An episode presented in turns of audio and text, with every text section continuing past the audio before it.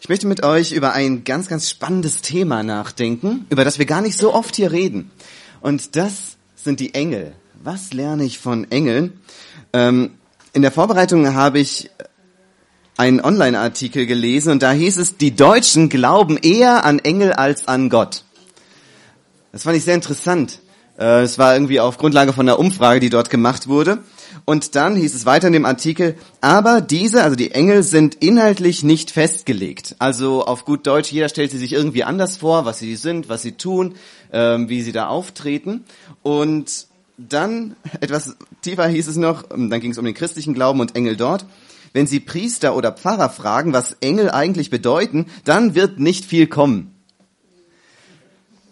Und ich dachte, okay, ähm, es ist schon irgendwie interessant, ja, wir, äh, wir wissen, die gehören irgendwo mit dazu und die tauchen in der Bibel immer wieder auf, aber trotzdem ist es doch irgendwie ein Thema, das inhaltlich gar nicht so leicht zu greifen ist.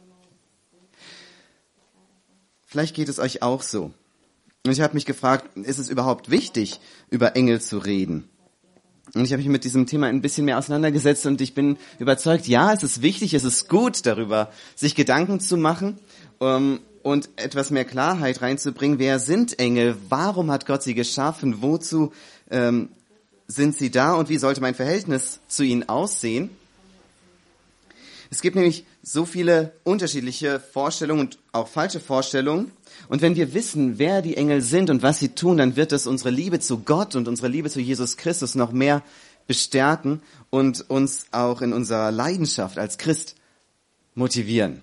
Davon bin ich überzeugt. Und deswegen ist auch mein Ziel mit der Predigt nicht in erster Linie Informationen weiterzugeben wie ein Referat über Engel.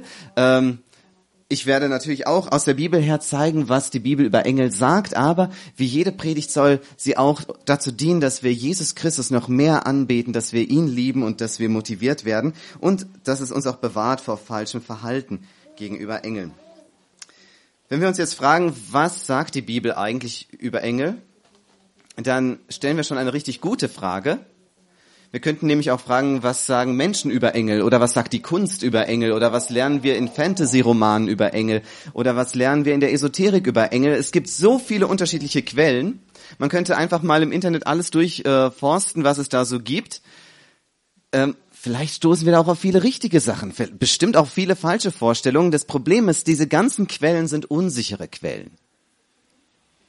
Wenn wir wirklich eine sichere Quelle haben wollen, was über die Engel wirklich Wahrheit ist, dann ist die Bibel die richtige Adresse. Weil wir überzeugt sind, die Bibel ist Gottes Wort, es ist Gottes Offenbarung, in erster Linie über sich selbst.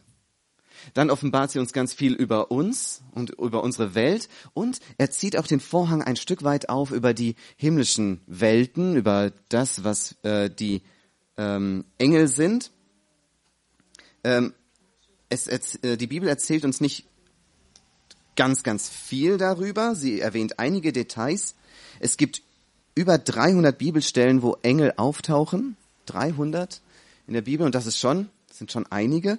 Ähm, und dann ist auch spannend, sie tauchen auf vom ersten Buch Mose bis zur Offenbarung. Das zieht sich durch. Wir können natürlich nicht alle 300 Stellen anschauen, ähm, aber heute möchte ich so ein bisschen den Fokus darauf richten, was können wir von ihnen lernen. Und am Anfang starten wir damit, dass wir kurz skizzieren, wer sind denn die Engel? Und äh, da gucke ich mal, ob das hier funktioniert mit dem Klicken. Genau. Ich werde einige Bibelstellen einfach hier hin äh, notieren. Ein paar davon werde ich auch vorlesen, aber nicht alle. Ähm, das heißt, wenn jemand das nochmal vertiefen will, notiert euch gerne Bibelstellen. Das erste ist, Engel wurden geschaffen. Gott ist der Schöpfer von den Engeln. Die Engel waren nicht schon immer ewig da. Gott ist ewig da gewesen. Am Anfang war das Wort und ähm, das Wort schuf dann die Engel. Also Jesus Christus, der Heilige Geist, Gott der Vater, der dreieine Gott, das ist der ewige Gott und die Engel wurden geschaffen. Wann sie geschaffen wurden, das wissen wir nicht sicher. Wir lesen nur, dass es so ist in diesen Stellen. Ähm, eine Vermutung ist, dass es vor dem ersten Schöpfungstag oder innerhalb des ersten Schöpfungstags war. Wir lesen nämlich am Anfang der Bibel, am Anfang schuf Gott Himmel und Erde und die Erde war wüst und leer. Und das könnte ein Hinweis darauf sein, dass der Himmel zu dem Zeitpunkt eben bevölkert war. Dass es die Himmelswesen da schon gab, dass Gott die Engel geschaffen hat. wir wissen sicher, dass sie zugeschaut haben, als Gott die Welt erschaffen hat. Das wissen wir sicher und die Stelle kommt noch im Lauf der Predigt. Sie sind moralische Wesen. So, genau, moralische Wesen mit eigenem Willen. Von allem, was Gott geschaffen hat, von den Tieren und äh, von der Natur und so weiter, von dem Ganzen an Schöpfung, was wir kennen, sind die Menschen und die Engel die einzigen Wesen, die moralische, sittliche Wesen sind, das heißt mit einer Verantwortung gegenüber Gott. Sie werden zur Rechenschaft gezogen und sie haben ein, eine Fähigkeit zu entscheiden. Wir lesen in 2. Petrus 2, Vers 4 eine Stelle, wo es von Engeln heißt, von einer Gruppe von Engeln, dass sie gesündigt haben und Gott sie zur Rechenschaft dafür zieht und sie richten wird dafür. Und da heißt es, ich lese vor, denn Gott hat selbst die Engel, die gesündigt haben, nicht verschont, sondern hat sie mit Ketten der Finsternis in die Hölle gestoßen und übergeben, damit sie für das Gericht festgehalten werden. Das heißt, wir erfahren, es gibt äh, Engel, die haben in der Vergangenheit gesündigt und Gott richtet sie dafür und bewahrt sie auf für das Endgericht. Wir wissen, dass die gefallenen Engel in der Bibel als Dämonen bezeichnet werden oder als böse Geister und dass sie in einem Kampf stehen gegen das, ähm, gegen die heiligen Engel, dass es dort Kämpfe gibt, geistliche Kämpfe. Das zeigt uns alles, dass die Engel moralische Wesen sind. Engel sind intelligent und mächtig. Das heißt, diese Vorstellung, dass es irgendwie so kleine pausbäckige Bübchen sind, die dann irgendwie auf den Wolken flattern mit so kleinen Flügelchen und so, das ist eine derbe Fehlvorstellung. Also das können wir abhaken. Das stimmt nicht. Ja, das ist ein Bild, das in der Kunst immer wieder so aufgegriffen wird und äh, in verschiedenen Gemälden und so weiter. In Psalm 103, da ruft der Psalmist ähm, die ganze Schöpfung auf den Herrn zu loben und dann ruft er auch die Engel auf den Herrn zu loben und dann heißt es, lobt den Herrn, ihr starken Helden, die ihr seinen Willen tut, ihr starken Helden.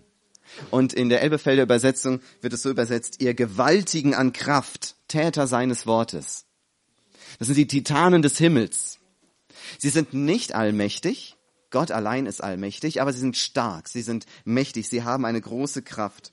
Und wir sehen das zum Beispiel bei der Auferstehungsgeschichte, wo dann ein Engel erscheint, äh, mit einer Gestalt leuchtend wie ein Blitz und plötzlich fallen die ganzen Soldaten auf den Boden und liegen da wie tot und mit einer Leichtigkeit rollt er den Stein weg und öffnet das Grab und, wir ze und zeigt damit, was für eine Macht er als Engel hier im Auftrag Gottes hat. Wir sehen, dass sie Macht haben, Gerichte auszuüben. Dass Gott einen Engel schickt, um Plagen zum Beispiel mit Plagen Ägypten zu strafen. Oder in der Offenbarung, wo äh, eine, ein Gericht nach dem anderen über die Erde hereinbricht und das wird von Engeln ausgeführt. Die Engel dienen Gott im Ausführen von Gerichten.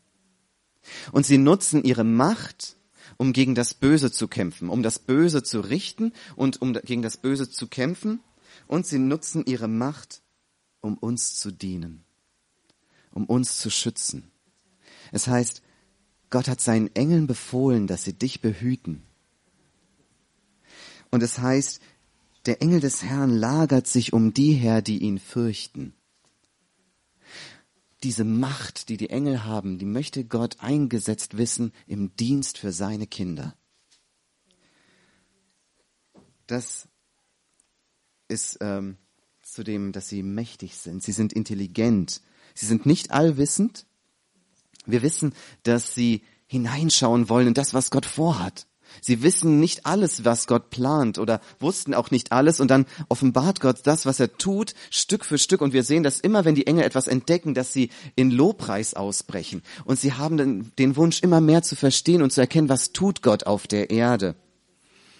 Und ähm, sie kommen, um als Boten Daniel Dinge von der Zukunft zu zeigen, die Gott ihnen gezeigt hat. Und dann kommt äh, ein Boot und erzählt Daniel davon und wir sehen, die haben tiefe, tiefe Einsichten. Sie sind intelligente Wesen und sie dienen auch uns Menschen, indem sie Botschaften von Gott weitergeben. Das sind einzelne Geschichten, die wir in der Bibel haben, wo sie als Boden auftreten und Gottes Willen weitergeben.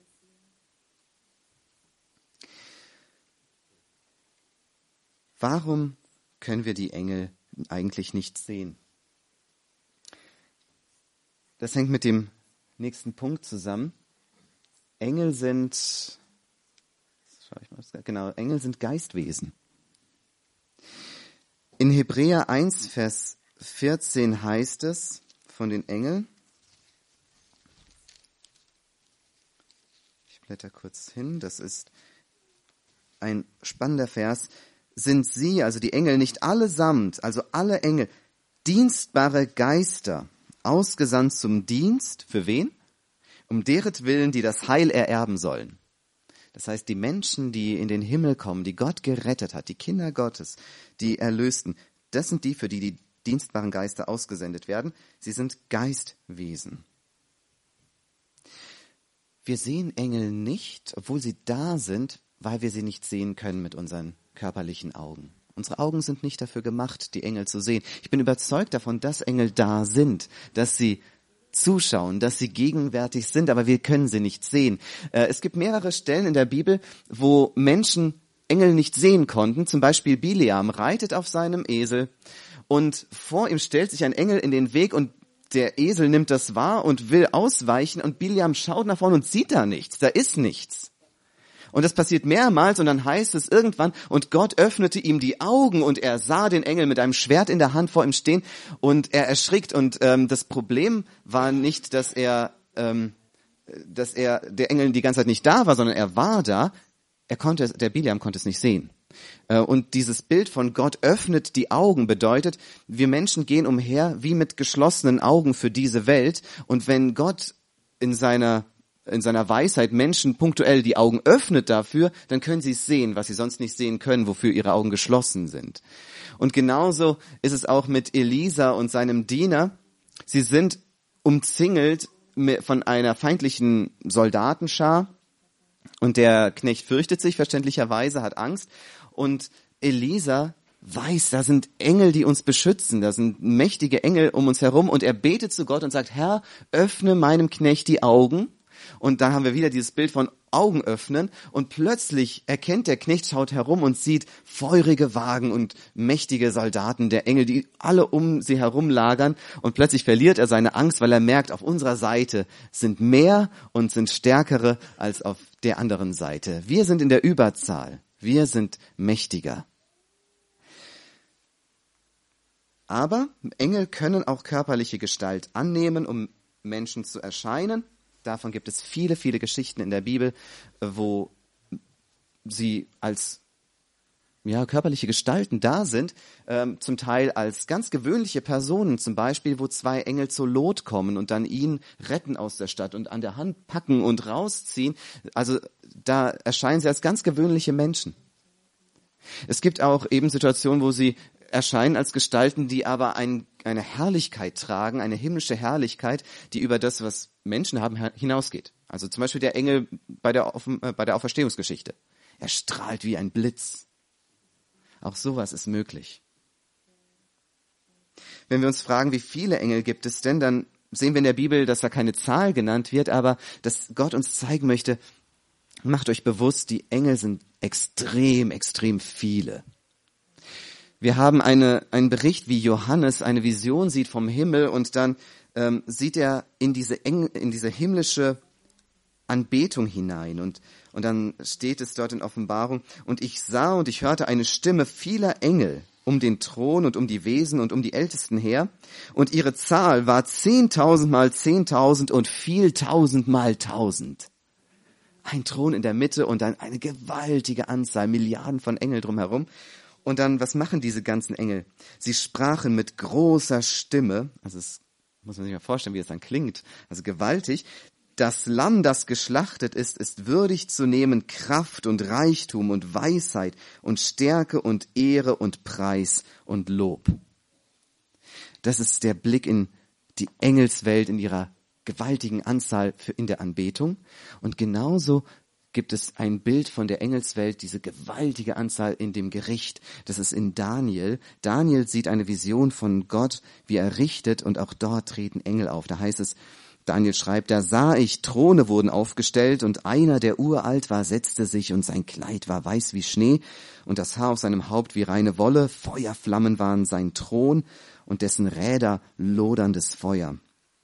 Da ergoss sich ein langer feuriger Strom und brach vor ihm hervor, tausendmal Tausende dienten ihm und Zehntausende mal Zehntausende standen vor ihm und das Gericht wurde gehalten.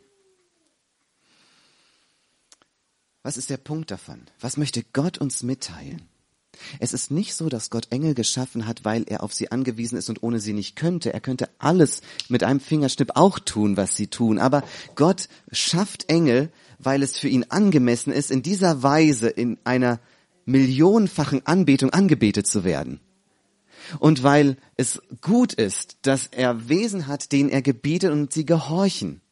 Er schafft den See und er gebietet dem See und dem Wind, sei still und sie gehorchen ihm. Er gebietet Tieren und sie gehorchen ihm. Er gebietet Menschen und sie sollen ihm gehorchen. Er gebietet seinen Engeln und sie sollen ihm gehorchen. Und ich glaube, dieses Bild ist uns gegeben, dass es uns begeistert. Dass wir sagen, das ist unser Gott. Das ist ein Gott, der von Milliarden Engeln angebetet wird. Der es würdig ist, angebetet zu werden und dass man ihm dient. Unser Gott ist ein Gott, zu dem wir eine ganz, ganz persönliche Beziehung haben, aber er ist nicht irgendwie ganz alleine, sondern es ist ein Gott, ein König, der umgeben ist von einer ganzen Heeresmacht an Engeln. Das soll unser Bild von Gott noch mehr stärken und irgendwie uns in der Anbetung Gottes irgendwie noch mehr bekräftigen, ähm, weil wir uns bewusst sind, er ist ein König, vor dem sich die Helden des Himmels beugen. Und äh, der Jakob hat einen Traum, wo er Engel sieht und da ist eine Himmelsleiter, die berührt unten die Erde und oben den Himmel und Engel steigen darauf auf und ab und sein Blick wandert nach oben, die Leiter hoch und ganz, ganz oben ist Gott. Und das ist so dieses tolle Bild, die Engel wollen nicht die Aufmerksamkeit auf sich ziehen, sondern unser Blick wandert hoch und ganz oben steht Gott und er ist der, der angebetet wird. Und äh, an dieser Stelle ist es, glaube ich, gut, ein paar Warnungen äh, weiterzugeben. Ähm, die erste Warnung ist, verehre Engel nicht und bete sie nicht an. Es gibt in den, ähm, in der Gemeinde in Kolossä gab es Leute, die haben gesagt, es ist gut und wichtig, dass wir auch die Engel verehren. Und in dieser Stelle, Kolosser 2, Vers 18, macht Paulus deutlich, diese Engelsverehrung ist eine Irrlehre. Und er sagt, die Leute gefallen sich darin, Engel zu verehren, aber das soll nicht sein. Ähm, Engel sollen nicht verehrt werden. Jesus allein kommt diese Ehre zu. Engel sollen es nicht und sie wollen es auch nicht. Das ist wichtig zu verstehen. Wir müssen, wir müssen dieses heilige Anliegen der heiligen Engel verstehen. Sie wollen nicht, dass wir sie anbeten, sondern sie freuen sich daran, wenn Kinder Gottes Gott anbeten. Offenbarung 19. Ähm, 19 Vers 10. Da ist Johannes, der Apostel Johannes, und er kriegt ganz viele tolle Dinge gezeigt durch einen Engel. Dinge, die Gott tun wird. Und er ist so überwältigt, dass er am Ende vor dem Engel niederfällt und ihn anbetet. Und da tut er das, wovon viele Menschen heute denken, es wäre vielleicht gut, dass wir Engel anbeten. Ähm, und da wird es uns demonstriert, was dann passiert. Es ist so, dass der Engel selbst einschreitet und sagt, stopp, der Engel selbst sagt in Offenbarung 19, Vers 10, ähm, also ich lese mal vor, und ich fiel nieder, also ich, Johannes, fiel nieder zu seinen Füßen, ihn anzubeten, und er sprach zu mir, tu es nicht. Ich bin dein und deiner Brüder Mitknecht, die das Zeugnis Jesu haben. Also ich bin ein Knecht von dir und von deinen Brüdern, von den Menschen, ähm, von deinen Glaubensgeschwistern. Und jetzt kommt die Botschaft des Engels an die Menschen. Hier, der Engel sagt so einen wichtigen Satz. Bete Gott an. Das ist doch spannend. Das ist der Wunsch, den der Engel hat. Die Engel beten Gott an und sie laden hier den Johannes ein. Mach es mit uns. Lass uns doch gemeinsam Gott anbeten. Warum solltest du mich anbeten? Ich bin dein Knecht. Ich bin zwar stärker in äh, in der Macht und habe auch mehr Intelligenz und Einsichten als du, viel mehr als du es haben könntest, aber ich liebe es dir zu dienen und mein Dienst besteht jetzt hier in dem Augenblick darin, dass ich dich erinnere, Gott anzubeten. Und das finde ich toll, einfach an dieser Stelle. Ähm, es wird so deutlich, wie die Engel den Wunsch haben, dass wir Gott anbeten und dass ihre Erscheinung oder ihre Gegenwart uns nicht den Blick raubt von Jesus weg. Wir müssen auch nicht uns das vorstellen, dass die Engel irgendwie vermitteln zwischen uns und Gott. Sie, wir müssen sie nicht anrufen, damit sie Botschaften an Gott überbringen, sondern die Bibel macht ganz klar, deutlich, dass das die gute Botschaft ist. Wir haben freien Zutritt zum Vater. Direkten freien Zutritt zum Vater, den hat uns Jesus erkauft. Im Namen von Jesus Christus können wir direkt ins Allerheiligste gehen und den Gnadenthron bestürmen. Ähm, das ist äh, die, das Großartige und da brauchen wir jetzt nicht irgendwie die Engel als Mittler, Vermittler zwischen uns und Gott. Und dann eine weitere Warnung, die da, da mit dazu da reinfällt, ähm, such nicht aktiv nach Engeln. Also das ist etwas, ähm, dieses Anrufen von Engeln zeigt euch mir, ähm, ich möchte euch sehen, ich möchte euch begegnen, redet mit mir. Dieses aktive sich ausstrecken nach einer Begegnung mit Engeln ist etwas, was, wo wir von der Bibel her keine Erlaubnis dazu haben. Da, wo Gott durch Engeln Menschen begegnet, war das immer ungerufen. Äh, Die Menschen waren überrascht. Sie haben nicht aktiv gerufen, zeig dich mir, Gabriel, zeig dich mir, Michael. Haben sie nicht getan. Gott hat sich ihnen gezeigt und es scheint, dass wenn man, wenn man so einen inneren Drang hat, ihnen zu begegnen und mit ihnen zu interagieren, dass es oft einhergeht mit einer zu kleinen Sicht von Jesus Christus. Wir haben in Jesus so eine großartige Offenbarung Gottes, die wir direkt ähm, ansprechen können, dass, dass es gesund ist, sich nach Jesus auszustrecken. Und dass diese, dieses Ver sich verlieren in ähm, Engelsfantasien oder in der Engelswelt, dass es eher ungesund ist und dass Menschen, die eine Sehnsucht haben und sich aktiv ganz stark danach ausstrecken, dass sie auch leichter verführt werden können von solchen Begegnungen, ähm, weil auch dort ganz viel Verführung passieren kann. Nicht von den heiligen Engeln, aber wir kommen gleich dahin. Ähm, das ist der letzte Punkt, nämlich von diesen Warnungen. Ähm, es gibt auch hier Verführung. Die Warnung, wir sollten uns hüten, falsche Lehren von Engeln anzunehmen. Damit sage ich nicht, dass Gottes heilige Engeln Lügen verbreiten, überhaupt gar nicht. Sondern Paulus sagt an die Korinther, das ist 2. Korinther 11, Vers 14, der Satan selbst verkleidet sich als Engel des Lichts. Das heißt, ganz konkret, wenn uns jemand erzählt, du, ich hatte eine Begegnung mit Engeln oder ich habe eine Lichtgestalt gesehen oder ich habe eine Stimme gehört und die hat mir dieses oder jenes gesagt, dann sollten wir, oder wenn uns das selber passiert, kann ja auch sein, dann sollten wir das prüfen. Wir sollen das prüfen anhand der Bibel. Und wenn uns deutlich wird, das, was da kommt, widerspricht dem, was Gott uns durch Jesus Christus, durch das Wort offenbart hat, dann sollten wir uns davor hüten. Dann sollen wir sagen, Vorsicht. Deswegen ist es wichtig, dass wir vertraut sind mit Gottes Wort, dass wir das prüfen können. Da besteht eine Gefahr. Paulus ruft den Galatern zu, er sagt, wenn ein Engel vom Himmel kommt und bringt euch ein anderes Evangelium, der sei verflucht. Das heißt, er sagt, er sagt nicht, dass es passieren wird, aber er sagt, wenn es passieren sollte. Also nehmt an, ihr seht eine Erscheinung, da kommt ein Engel vom Himmel und er predigt euch etwas, was im Widerspruch steht zu der Bibel, dann sei dieser Engel verflucht.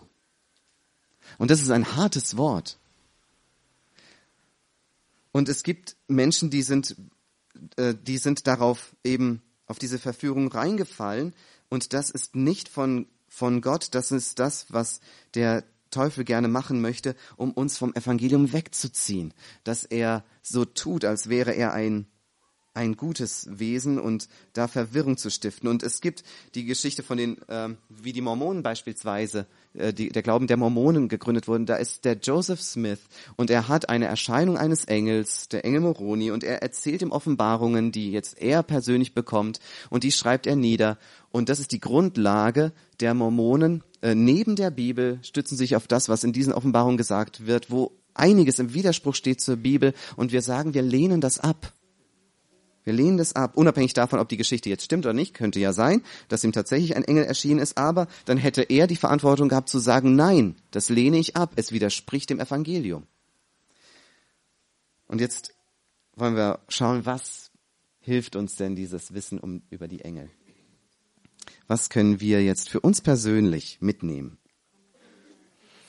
Wir merken ja, Gott öffnet diesen Vorhang zur Engelswelt ein kleines bisschen. Er zeigt uns einiges, aber nicht alles. Was bringt uns das? Und ich glaube, es bringt uns ziemlich viel, es kann uns viel helfen. Das Erste, ich sehe Gottes besondere Liebe zu uns Geretteten. Ich möchte Parallelen zeigen zwischen Engeln und Menschen. Die Engel wurden von Gott geschaffen. Die Menschen wurden von Gott geschaffen. Engel sind moralische Wesen, Menschen sind moralische Wesen. Einige Engel haben sich versündigt. Die Menschen haben sich versündigt. Diese Engel, die unheiligen Engel, die gesündigt haben, das haben wir gelesen, sie wurden mit Ketten der Finsternis aufbewahrt für das Gericht. Der gefallene Mensch, also die gefallenen Engel, aufbewahrt fürs Gericht, gefangen in der Dunkelheit, aufbewahrt fürs Gericht. Der gefallene Mensch, gefangen in Dunkelheit, aufbewahrt fürs Gericht. Da ist eine Parallelität dazwischen. Und diese gefallenen Engel warten auf ihre Verdammnis im Feuersee. Und das ist das, was den Menschen erwartet, wenn er von Gott getrennt ist. Der gefallene Mensch steuert darauf zu. Und jetzt ist dann aber ein Unterschied, nämlich die gefallenen Engel haben keine Möglichkeit zur Umkehr. Das ist der Punkt. Gott ist gerecht und er zeigt seine Gerechtigkeit darin, wie er mit den Engeln umgeht. Gott ist absolut heilig und gerecht und fair, wenn er als Richter sagt, ich richte dieses Fehlverhalten der Engel, ohne ihnen eine Möglichkeit zu geben, umzukehren. Und dann ist es umso erstaunlicher, dass er mit Menschen anders umgeht und sagt, aber gegenüber den Menschen handle ich anders. Ich möchte nicht nur meine Gerechtigkeit zeigen, sondern in seiner freien Entscheidung hat er Gnade und sagt, ich möchte den Menschen gnädig sein. Ich möchte nicht nur meine Gerechtigkeit präsentieren, sondern auch meine Gnade deutlich machen, dass die Engelswelt und dass alle Menschen, die es erkennen, über meine Gnade staunen können. Und so wird Gott selbst Mensch. Gott wird nicht Engel. Jesus ist nicht ganz Gott und ganz Engel, sondern Jesus ist ganz Gott und ganz Mensch. Und das haben wir an Weihnachten gefeiert, die Menschwerdung von Gott selbst. Und das ist etwas, was die Engel nicht haben. Und Jesus stirbt am Kreuz für Menschen, er stirbt nicht für Engel. Und Jesus macht dich und mich zu seinen Kindern und das macht er nicht mit Engeln. Und wir sehen die ganz besondere Liebe, die Gott zu Menschen hat.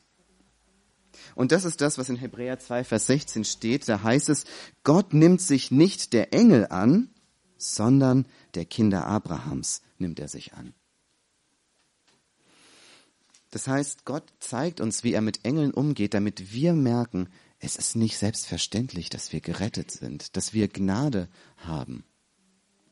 Gott wäre auch gerecht, wenn er uns einfach in diesen Ketten der Finsternis lassen würde. Und ich habe mir so gedacht, wie oft denke ich drüber nach, wie krass es ist, dass ich gerettet bin, dass ich Kind Gottes sein darf. Und ich habe mir so gedacht, wenn ich mir bewusst bin, dass die ganzen Engel dass sie uns zusehen, dass sie uns sehen und wie wir hier davon singen, dass wir erlöste Kinder Gottes sind und wenn sie sehen, dass wir das mit einem kalten Herzen machen, mit gelangweilten Gesichtern und dass wir halt denken, ah ja, pff, Kind Gottes, ich kenne es schon von, von, als ich drei war, habe ich das schon gehört und so und irgendwie sehe ich da überhaupt nichts Besonderes mehr drin. Ich glaube, das Wissen um das Schicksal der Engel kann uns helfen, dass wir da wachgerüttelt werden und sagen, das, was sie nicht erleben dürfen, das, was ich erleben darf, ich will das nicht klein äh, irgendwie klein machen in meinem Kopf, sondern das soll, ich will darüber staunen. Das heißt, wenn wir Lieder singen wie Du hast Erbarmen und zertrittst all meine Schuld, oder du wirfst all meine Sünden tief hinab ins Meer, oder Jesus, mein Erlöser, das sind Texte, die die Engel so nicht mitsingen können. Das sind unsere Lieder. Es gibt viele Anbetungslieder, wo wir mit den Engeln mit einstimmen, aber die, die davon handeln, dass wir einen persönlichen Erlöser haben, der sich unserer Sünden annimmt, das ist etwas, das kommt nur uns Menschen zu. Und ich glaube, das kann uns helfen in unseren Gottesdiensten, ähm, dass wir da mit mehr Freude rangehen, wenn wir drüber staunen. Das nächste, was hilft mir das Wissen von Engeln? Ich habe Vorbilder im Gehorsam. Wusstet ihr, dass wir das immer beten im Vater Unser? Wenn wir täglich dieses beten. Wir beten, dein Reich komme, dein Wille geschehe, wie im Himmel, so auf Erden. Gott, das, was du willst und befiehlst, das passiert im Himmel so schön, so wie im Himmel, so soll es auch auf der Erde sein. Die Engel, die machen uns das so schön vor. Ich wünschte, ich wäre auch so.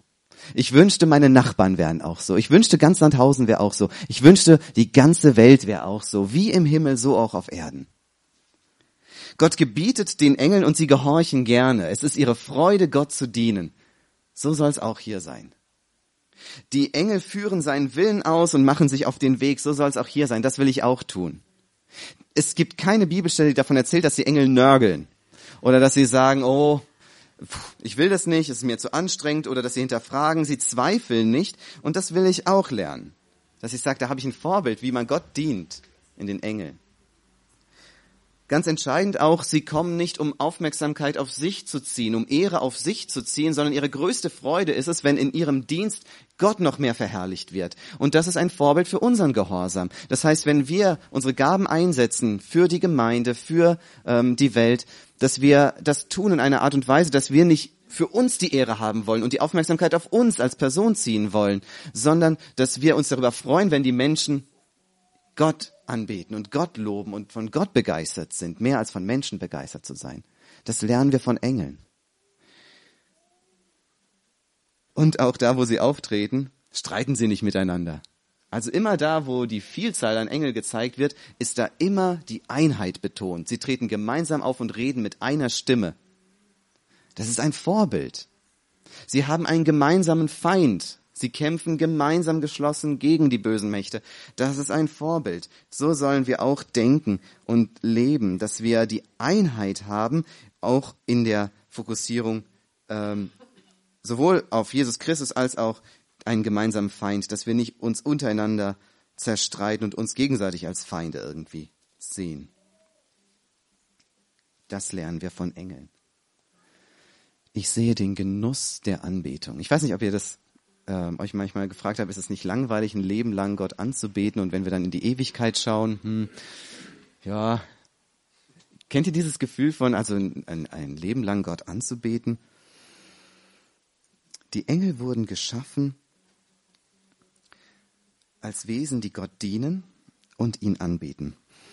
Und das ist spannend, das mitzuverfolgen, von 1. Mose bis zur Offenbarung. Sie lieben es zu gucken, was Gott tut und immer wenn sie etwas entdecken, Gott anzubeten. Und es beginnt beim ersten Werk bei der Schöpfung, wo Gott die Erde gründet. Und es gibt einen wunderschönen ähm, Vers, Hiob 38, Vers 7. Da heißt es, Gott, Gott fragt äh, Hiob, worin sind die Pfeiler der Erde eingesenkt und wer hat ihre Grund, ihren Grundstein gelegt? Äh, also er redet von der Gründung der Erde. Und dann sagt er, damals sangen alle Morgensterne und die Gottessöhne jubelten vor Freude. Das heißt, wir müssen uns den Schöpfungsakt vorstellen als etwas, wo die Engel zugeschaut haben und gejubelt haben. Und sie singen und jubeln immer da, wo sie sehen, was Gott tut. Und es ist so, so krass, sie schauen gespannt zu, was tut Gott als nächstes? Ähm, wie so Zuschauer im Stadion und immer wenn irgendwas Schönes, Heiliges, Gutes passiert, dann springen sie auf und jubeln. Ähm, und denken oder rufen auch so, wie schön, wie atemberaubend. Und wir lesen von den Engeln, von den Seraphinen, dass sie um Gott kreisen und rufen, heilig, heilig, heilig ist der Herr Zebaoth. Und das tun sie unablässig die ganze Zeit und, und gehen darin auf. Es ist ihr Genuss, Gott anzubeten und ihn als heilig ähm, auszurufen. Und dann, als die Engel das begleiten dürfen, wie Gott selbst Mensch wird, da erscheint die Menge der himmlischen Herrscher mit dieser Botschaft, Ehre sei Gott in der Höhe. Das heißt, sie bejubeln Gott, als Jesus Mensch wird. Und selbst da in Offenbarung, wo Gott Gerichte eins nach dem anderen über die Erde ausgießt, da wird es immer wieder unterbrochen von einem Lobpreis der Engel. Und sie singen Halleluja. Wahrhaftig und gerecht sind deine Gerichte. Das heißt, sie freuen sich daran, wo Gott endlich Gerechtigkeit zeigt, indem er Gericht übt. Und wenn ich hier so diese Anbetung, diesen Strom von Anbetung, der jeden Tag, jede Nacht im Himmel stattfindet, das kann mich motivieren. Vielleicht ganz, ganz praktisch zum Beispiel, wenn wir uns treffen in Hauskreisen oder in, in Gottesdiensten, wo ganz wenige nur da sind und der Gesang nicht so ganz nicht so ganz flüssig läuft und das alles ein bisschen schleppend ist, dass wir uns bewusst machen, ähm, wir sind nicht das einzige Lichtlein, äh, das hier die Anbetung hochhält im Universum und äh, wenn es bei uns irgendwie nicht so ganz klappt, dann ist Gott ein bisschen, äh, ja, ist es nicht ganz so seiner würdig, sondern da ist ein großer Strom der Anbetung Gottes äh, im Himmel, in den Himmelswelten. Er passiert jetzt in diesem Augenblick und da, wo wir anbeten, da, wo wir singen, da, wo wir mit einsteigen, da steigen wir in diesen Strom der Anbetung mit ein, der die ganze Zeit passiert. Und das ist so ein kleines Teilchen einfach von dem, ein kleines Lichtlein, das wir mit dazustellen können äh, zu diesem großen Licht, das, das da einfach leuchtet. Also wir, wir steigen mit ein in diesen großen Strom der Anbetung, der schon von Anfang an von, von der Gründung der Welt war und der bis in die Ewigkeit fließt. Und wir dürfen einfach uns damit hineinschmeißen. Das finde ich, das kann uns ermutigen in der Anbetung. Und dann das Wissen, dass sie zuschauen. Die Bibel macht deutlich, die Engel haben ein Interesse daran zu sehen, was Gott tut auf der Erde. Sie sehen uns, sie kriegen mit, was läuft. Nicht, weil sie ein Interesse daran haben, wer jetzt irgendwie der nächste äh, Fußballweltmeister wird. Das, das interessiert sie, glaube ich, relativ wenig. Sie wollen sehen, wo passiert das, was Gott ehrt und wo sind die, die ähm, Dinge, an denen wir Gottes Weisheit und seine Herrlichkeit sehen. Und wir haben einen Vers, der uns zeigt, überall da, wo Menschen sich zu Gott, äh, wo Menschen zu Gott umkehren und wo sie sich bekehren, da jubeln die Engel. Das heißt, sie kriegen mit, sie haben mitgekriegt, als du dich bekehrt hast, wenn du dich bekehrt hast, wenn du Jesus dein Leben übergeben hast. Und das war etwas, was sie interessiert. Das ist etwas, was nicht nur irgendwie vom Kopf her sie interessiert, sondern wo sie mitgehen, emotional. Und da heißt es, Jesus sagt uns, ich sage euch, es wird eine Freude sein vor den Engeln Gottes über einen Sünder, der Buße tut. Lukas 15, 10. Das ist ähm, der Vers. Und auch andere äh, Stellen zeigen uns, die Engel schauen der Gemeinde zu und mit einem Blick, der sucht, wo tut Gott etwas? Wir sehen es beispielsweise in Epheser 3, Vers 10, wo Paulus uns verrät, diese ganze, das ganze Werk der Gemeinde ist etwas, was Gott auf der Erde tut, um den Engeln zu präsentieren, wie weise er ist. Gott möchte den Engeln etwas zeigen und seine seine Macht, seine Weisheit, seine Liebe, seine Gnade demonstrieren. Und die Engel beobachten das, sehen das, preisen Gott dafür und der Lobpreis wird angefacht im Himmel. Also, Engel sehen dich, sie sehen uns als Gemeinde. Sie dienen, sie beschützen, sie lieben es, Gottes Willen auszuführen und sie lieben es, Gottes Taten zu beobachten. Und es kann uns ganz, ganz praktisch einfach helfen, wenn wir wissen, wir sind umgeben von diesen starken Helden. Wir sind umgeben von Bodyguards. Wir sind umgeben von Dienern. Wir sind umgeben von leidenschaftlichen Anbetern. Und deren größte Freude ist es, Gott auf dem Thron anzubeten und alles das zu tun, was nötig ist, damit sein Reich kommt. Und wir können damit einsteigen in diesen Strom. Und wenn uns das bewusst wird, dann kann das unser Leben noch ein bisschen mehr motivieren, uns motivieren, in diese, dort mitzugehen. Uns im Christenleben noch fröhlicher machen, uns noch ernsthafter machen, uns noch fokussierter zu machen. Wir wissen, wenn wir leidenschaftlich für Gott leben und andere Menschen kommen und sagen, ihr seid doch verrückt, ihr seid doch Spinner und uns ablehnen und wir vielleicht uns alleine fühlen, dann wissen wir, wir sind vielleicht in den Augen von Menschen verrückt, aber wir sind in einer Gemeinschaft mit Milliarden von Engeln, die es lieben, Gott zu dienen und die es lieben, ihn anzubeten. Und das kann uns Mut machen. Und ihre Botschaft an uns ist, betet nicht uns an, betet Gott an. Das wollen wir tun. Wir können aufstehen und wer beten möchte, kann beten und ich schließe die Gebetsgemeinschaft ab.